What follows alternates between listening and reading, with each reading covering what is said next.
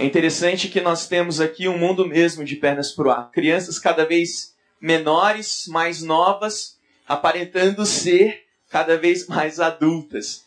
E aqui entre nós, nada contra a criança ter estilo, se vestir bem, mas aqui nós temos um pouquinho dessa inversão de alguns valores aparecendo, sugerindo pelo menos, né?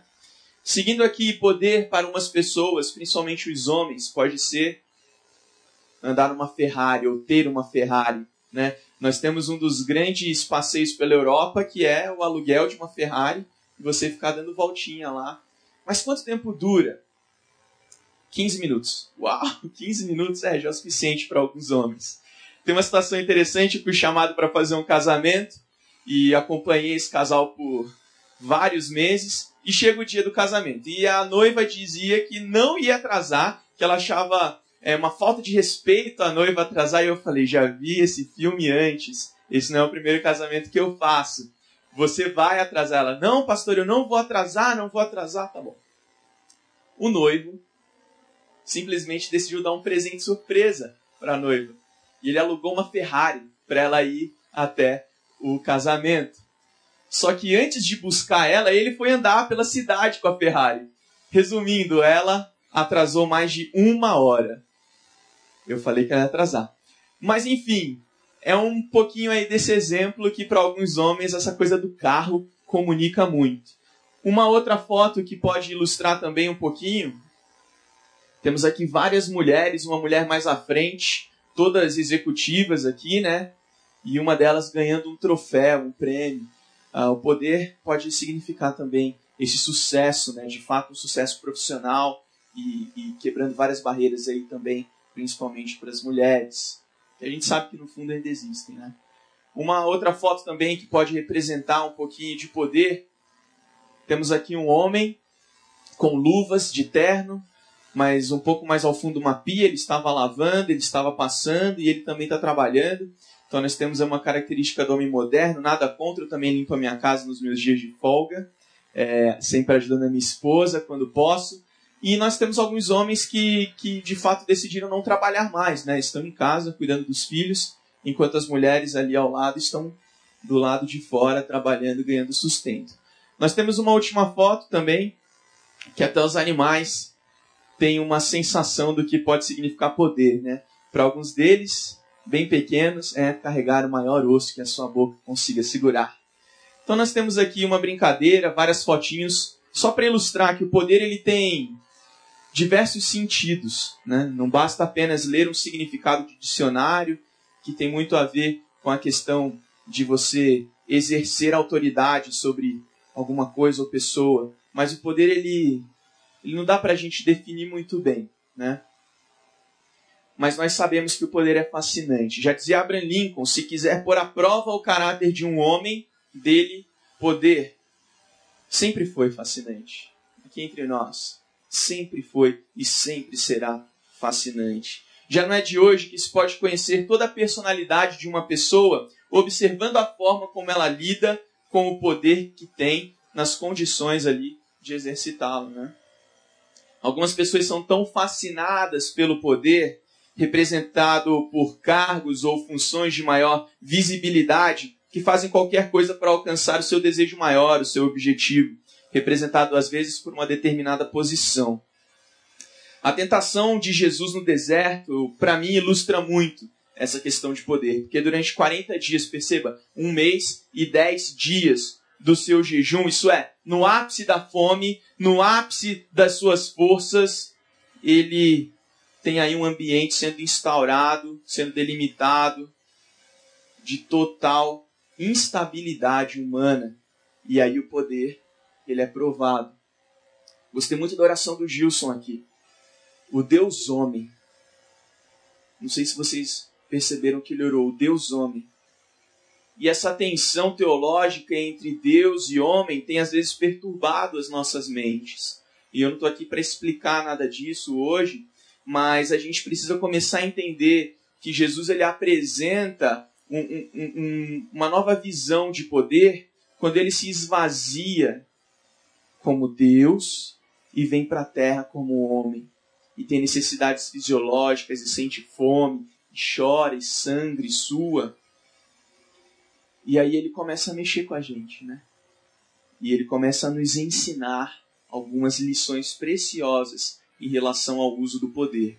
Por isso não importa muito a definição que você tem de poder. O que eu quero nesta noite aqui não é mudar a sua visão, ou que eu quero apenas é, junto contigo, olhar para a palavra e ver como nós podemos usar esse tipo de poder para honrar e glorificar o nome do nosso Jesus Cristo, independente da nossa definição, e com isso eu quero dizer, independente do seu tempo de vida. Estou vendo alguns adolescentes ao fundo, jovens aqui, uh, casais com filhos, pessoas já que já são avós, avós, e, e não importa muito, isso também varia bastante a tua posição em uma empresa. Eu posso estar falando aqui com alguns executivos, alguns donos de empresa, outros apenas encarregados de alguma área específica, outros aqui talvez ainda nem trabalhando, mas a intenção é que nesta noite, todos juntos, dependente do nosso tempo, a gente possa aprender com as lições que Jesus nos ensinou no deserto. Vamos orar mais uma vez? Senhor, nesta noite, te peço que o Senhor esteja falando conosco. Esse é um tema muito delicado e muito propício para os nossos dias.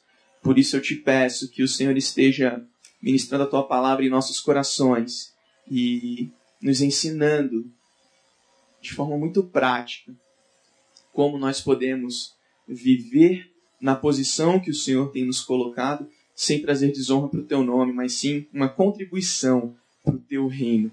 E em nome de Jesus que nós oramos. Amém e amém. Você pode abrir a sua Bíblia em Mateus capítulo 4, versículo 1. Mateus, além de Marcos e Lucas, é um dos evangelhos que trata, que narra a tentação de Jesus.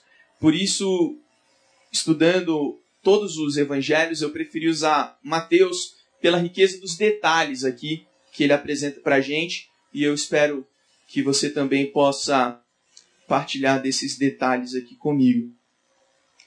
Mateus capítulo 4, portanto, Quero começar a leitura. Peço que você me acompanhe, abrindo a sua Bíblia aí no seu celular, iPod, iPad, a Bíblia que você ainda traz na sua mão.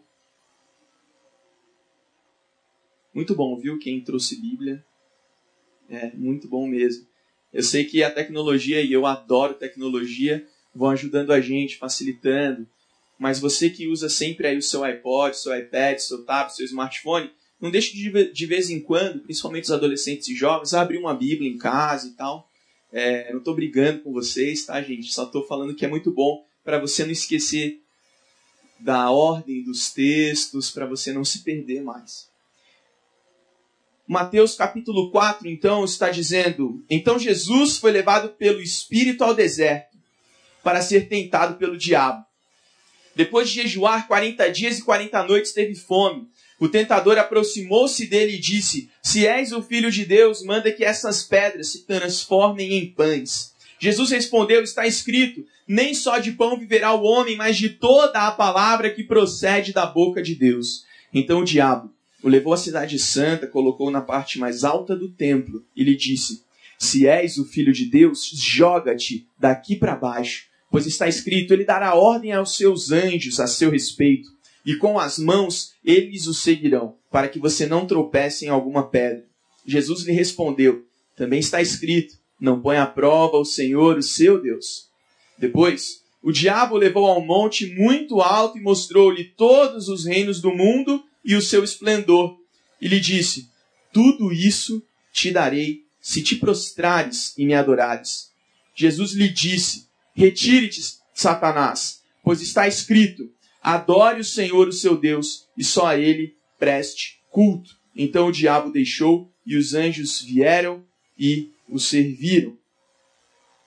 Nós temos aqui um pouquinho do deserto, um pouquinho desse tempo difícil. O ministério de Cristo ele foi confirmado pelas Escrituras, pelos profetas, pelo precursor João Batista, pelos próprios predicados e pelo próprio Pai. Contudo, antes de Jesus começar efetivamente o seu ministério, foi movido pelo Espírito Santo para ser tentado por Satanás no deserto.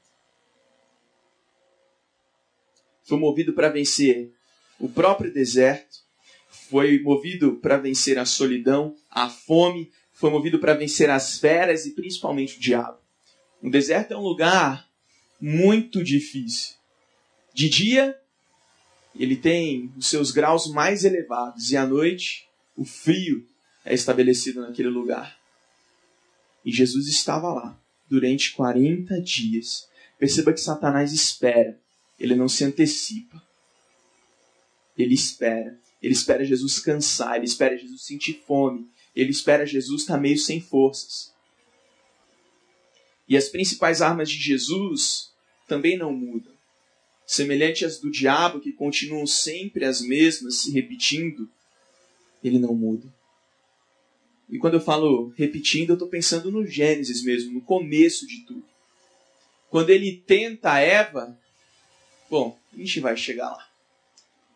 Satanás então usa as mesmas armas, mas Jesus também usa três simples coisas: a oração, o jejum e a palavra de Deus. Quando você tem poder, você sim está em um deserto e você que tem poder sabe do que eu estou falando. Porque certamente existe hoje uma fila de pessoas olhando tua posição, olhando o teu cargo e querendo tudo que você tem. Isso é fato. Portanto, te convido a meditar nas três tentações específicas que Jesus venceu nesse deserto. E entenda que Jesus estava no ápice das suas forças. Talvez você esteja vivendo neste tempo. Primeira tentação aqui, descrita no verso 3 e 4. Está escrito: nem só de pão. Desculpa, antes. O tentador aproximou-se dele e disse: Se és o filho de Deus, manda que essas pedras se transformem em pães. Jesus respondeu: Está escrito: Nem só de pão viverá o homem, mas de toda palavra que procede da boca de Deus. Transforma em pães? Não, não transforma. Por isso eu quero dizer: não use o poder para atender às suas próprias necessidades. Nesta noite eu quero que você medite comigo que não tem problema nenhum em ter poder. Deus te colocou em algumas determinadas posições para exercer mesmo influência sobre a vida de outras pessoas, para exercer influência na vida dos seus funcionários, para exercer influência nas pessoas que você se relaciona. Mas você pode, nesta noite, olhar para a tentação de Jesus no deserto e perceber que você não pode usar o poder para atender às suas próprias necessidades. O inimigo aqui ele está apelando para as necessidades físicas, o que nós teologicamente colocamos como a concupiscência da carne. Ah, quando Satanás ele chega para Jesus e fala, olha, transforma essas pedras em pães, ele está dizendo, satisfaça os seus desejos porque você pode. Você pode satisfazer os seus desejos. E não é apenas comida aqui, você pode incluir todos os tipos de desejo físico. Porque geralmente o poder vai trazer para a gente a sensação de que nós precisamos de todas as coisas, mas também nós podemos todas as coisas. Ou seja, nós podemos nos satisfazer a hora que quisermos e quantas e quantas vezes mais quisermos. Por isso nós temos o estabelecimento de um filtro aqui. E estabelecendo as lições, eu quero estabelecer também os filtros para nos protegermos. Eu posso é o primeiro filtro. Se pergunte: eu posso fazer isso? Nesse momento, Jesus entende: eu até posso, mas não me convém. Porque isso significa uma independência de Deus. O poder sempre vai te puxar, te atrair para você se distanciar de Deus e ser cada vez mais autossuficiente. E a história prova isso. A humanidade tem esses picos. Teocêntrica, antropocêntrica. Teocêntrica, Deus, eu. Deus, eu. E ela vai variando. Um poder sempre, desde o Gênesis, vai trazer isso. Satanás, então, agora voltando para o jardim, Satanás chega para Eva e fala o que? Vocês lembram? Torce a palavra de Deus, como ele está torcendo com Jesus aqui. Ela fala, ele fala, a serpente fala para Eva: Deus falou que você não pode comer fruto nenhum. Nossa, Sendo que você volta um, uns versículos antes, no capítulo anterior, Deus fala: coma livremente de todo fruto do jardim. E a serpente está colocando: você não pode comer de nenhum fruto. Deus fala: só não coma da árvore do conhecimento do bem e do mal. Só não coma Mac. Temos aqui aquela brincadeira da maçã, né? Em nenhum momento na história bíblica se fala de maçã. Mas todos nós achamos, né? No dia a dia, quem não conhece a palavra, que estavam falando de uma maçã. Não, estava falando do fruto, do conhecimento do bem e do mal. Ou seja, independência de Deus. Eu não preciso mais de Deus. Eu me garanto. Eu conheço. Poder. Nós poderemos ter quando pudermos ser. Grave esta frase: poder. Nós poderemos ter quando pudermos ser. Não use o poder, portanto, para atender às suas próprias necessidades. O segunda, a segunda lição que eu coloco aqui para vocês nesta noite, diante do deserto, é que você não use o poder para assumir o lugar de Deus. E isso tem tudo a ver com o que aconteceu com Eva, que aconteceu com Adão. E por consequência, toda a humanidade. Ela olhou, viu que o fruto era bom, desejável e automaticamente já estava comendo. Por isso, o estabelecimento dos filtros é tão importante para que possamos usar o poder com sabedoria. O inimigo aqui, neste momento, está apelando para o orgulho. No versículo 6 está dizendo: Se és o filho de Deus, joga-te daqui para baixo, porque está escrito: Ele dará ordem a seus anjos a seu respeito, e com as mãos deles os segurarão, para que você não tropece em alguma pedra. Jesus lhe respondeu: Também está escrito: Não ponha à prova o Senhor, o seu Deus. Satanás está brincando com a palavra de Deus aqui, mas Jesus sabia que Satanás estava apelando para a soberba da vida. Eu posso todas as coisas, eu nem preciso consultar Deus, eu simplesmente posso pular daqui que ele vai me segurar. Eu posso.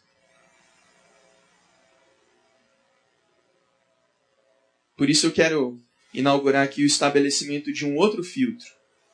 Eu quero, eu quero mesmo? Eu quero ter essa independência de Deus?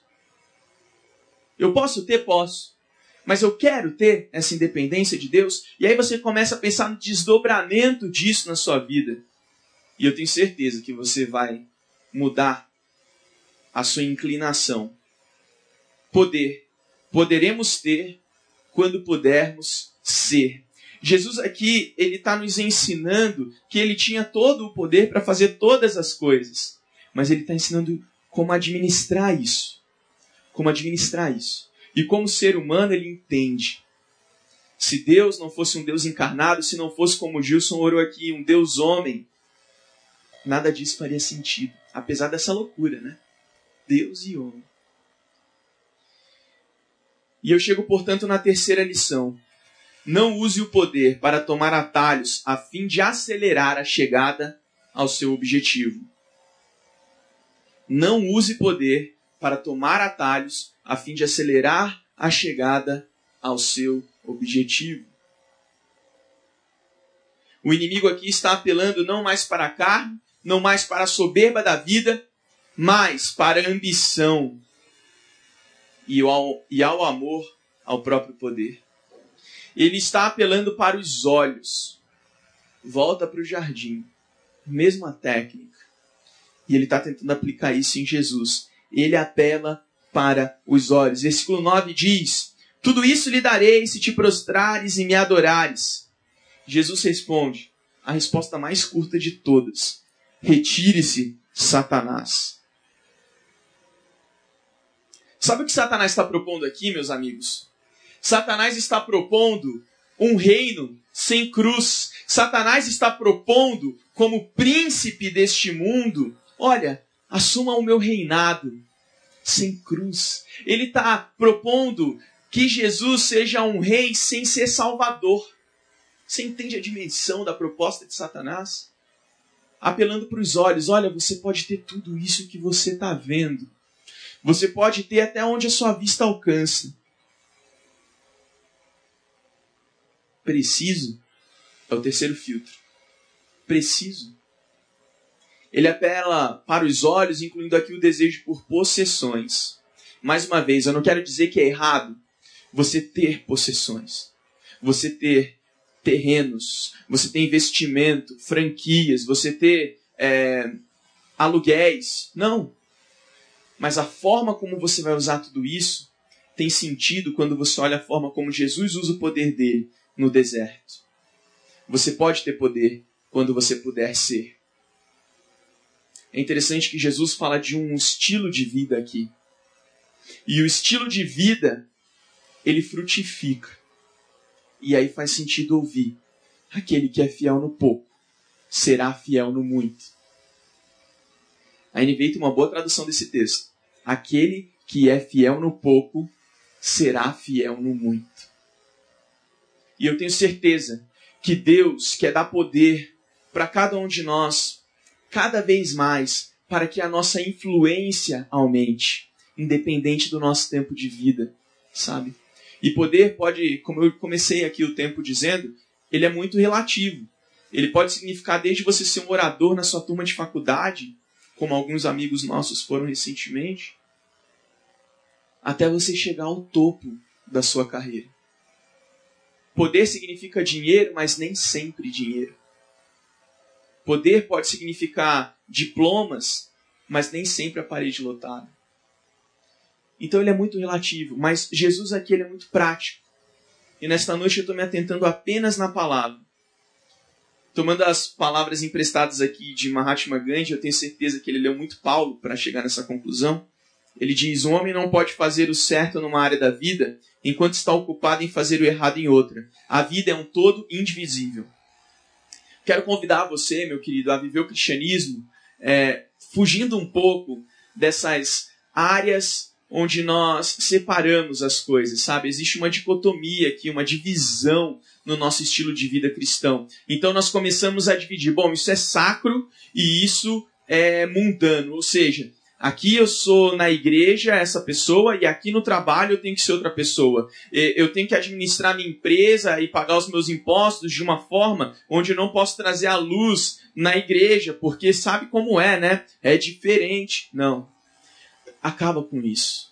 Jesus ele diz pra gente que você pode ter poder quando você puder ser. Está falando de vida.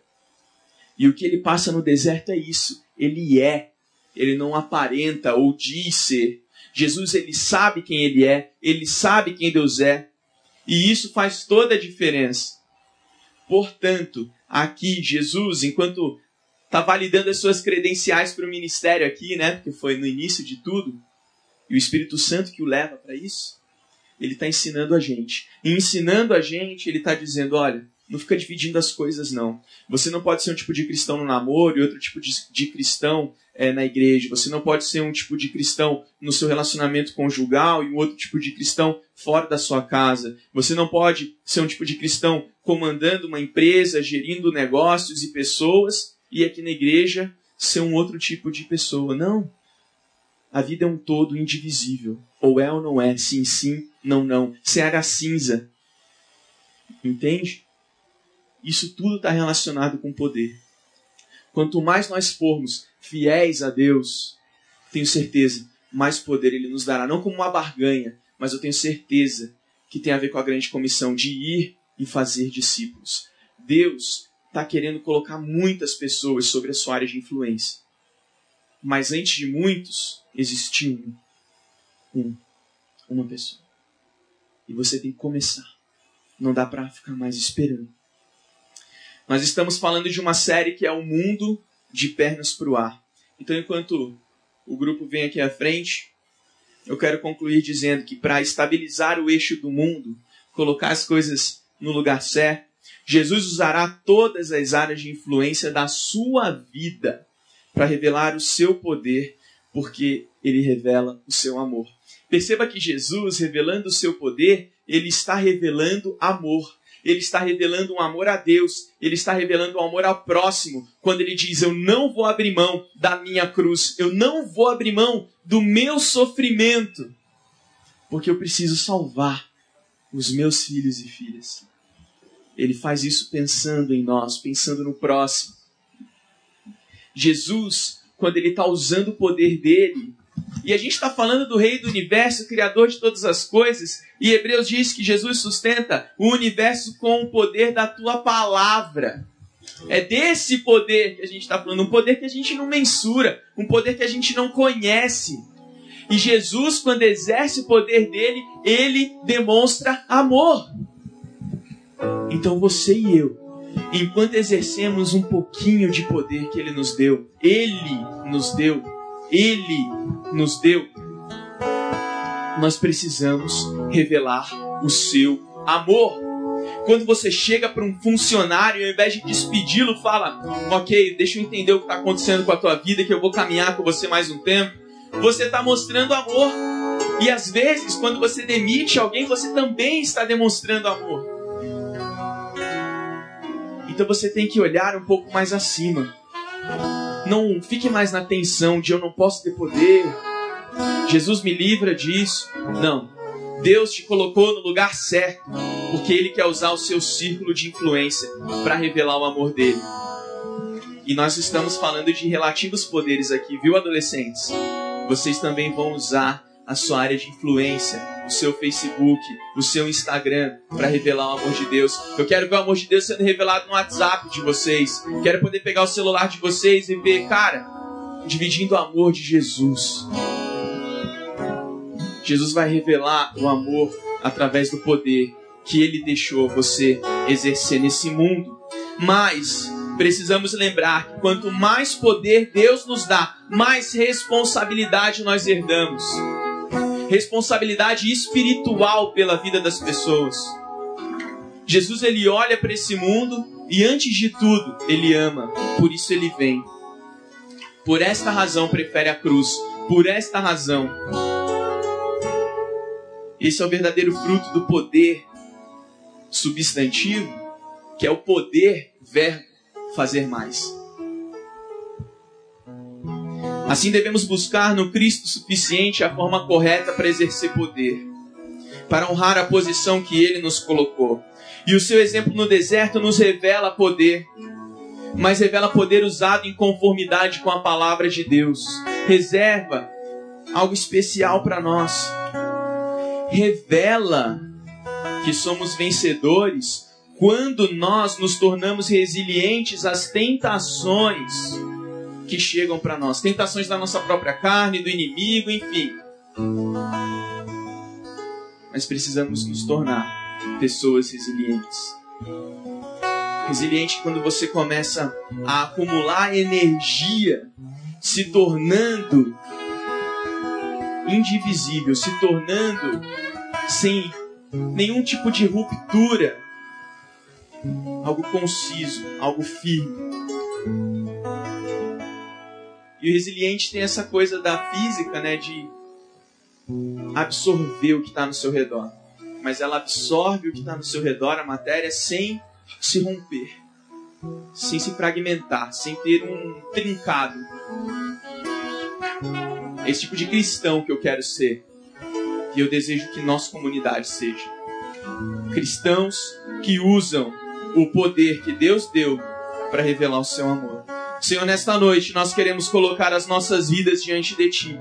Queremos apresentar, Deus, os nossos cargos. Queremos apresentar, Deus, as nossas posições sociais. Para que o Senhor use tudo para a honra e glória do Teu nome nesta noite, entendendo a tua tentação, Jesus, nós queremos te agradecer, porque o Senhor passou por todas elas sem pecar. E o Senhor validou, Deus, o seu amor por nós, aceitando um reinado através da cruz. Obrigado, Jesus, porque o Senhor morreu em nosso lugar e ressuscitou para que nós tivéssemos vida e vida em abundância e paz contigo em abundância. E o Senhor tem colocado os nossos irmãos, Deus, em lugares onde nós, pastores, jamais chegaremos.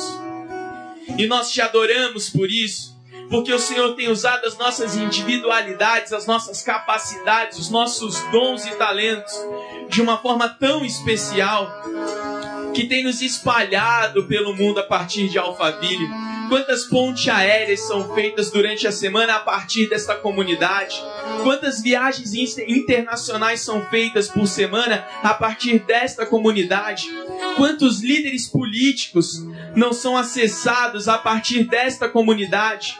Quantas famílias quebradas, destruídas e abandonadas não são afetadas a partir desta comunidade? Por isso te adoramos, porque o Senhor tem nos colocado e nos movido por áreas maravilhosas.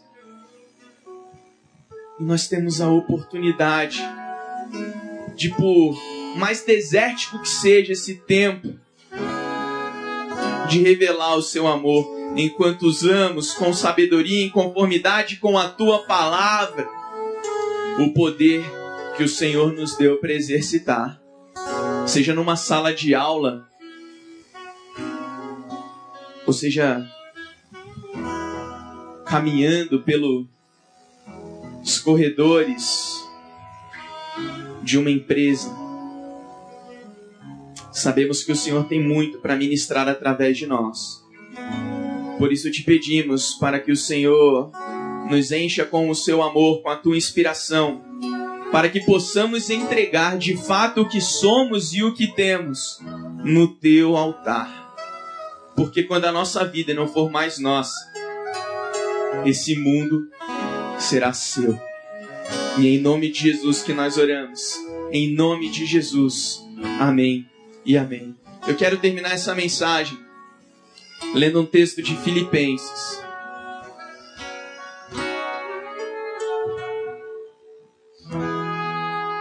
Filipenses 2, 5 até o 11. Seja a atitude de vocês a mesma de Cristo Jesus que, embora sendo Deus, não considerou que o ser igual a Deus era algo a que devia apegar-se, mas esvaziou-se a si mesmo, vindo a ser servo, tornando-se semelhante aos homens, e sendo encontrado em forma humana, humilhou-se a si mesmo e foi obediente até a morte e morte de cruz. Por isso Deus o exaltou à mais alta posição e lhe deu um nome que está acima de todo nome, para que ao nome de Jesus se dobre todo o joelho nos céus, na terra e debaixo da terra, e toda língua confesse que Jesus Cristo é o Senhor, para a glória de Deus Pai. Você pode confessar nesta noite que Jesus Cristo é o Senhor da sua vida? Amém. Então vamos continuar adorando ao Senhor e se entregue, que eu tenho certeza que essa é uma esperança que não vai te decepcionar. Independente de qualquer coisa, você vai ver fruto do amor de Deus fluindo através de você. Amém. Amém.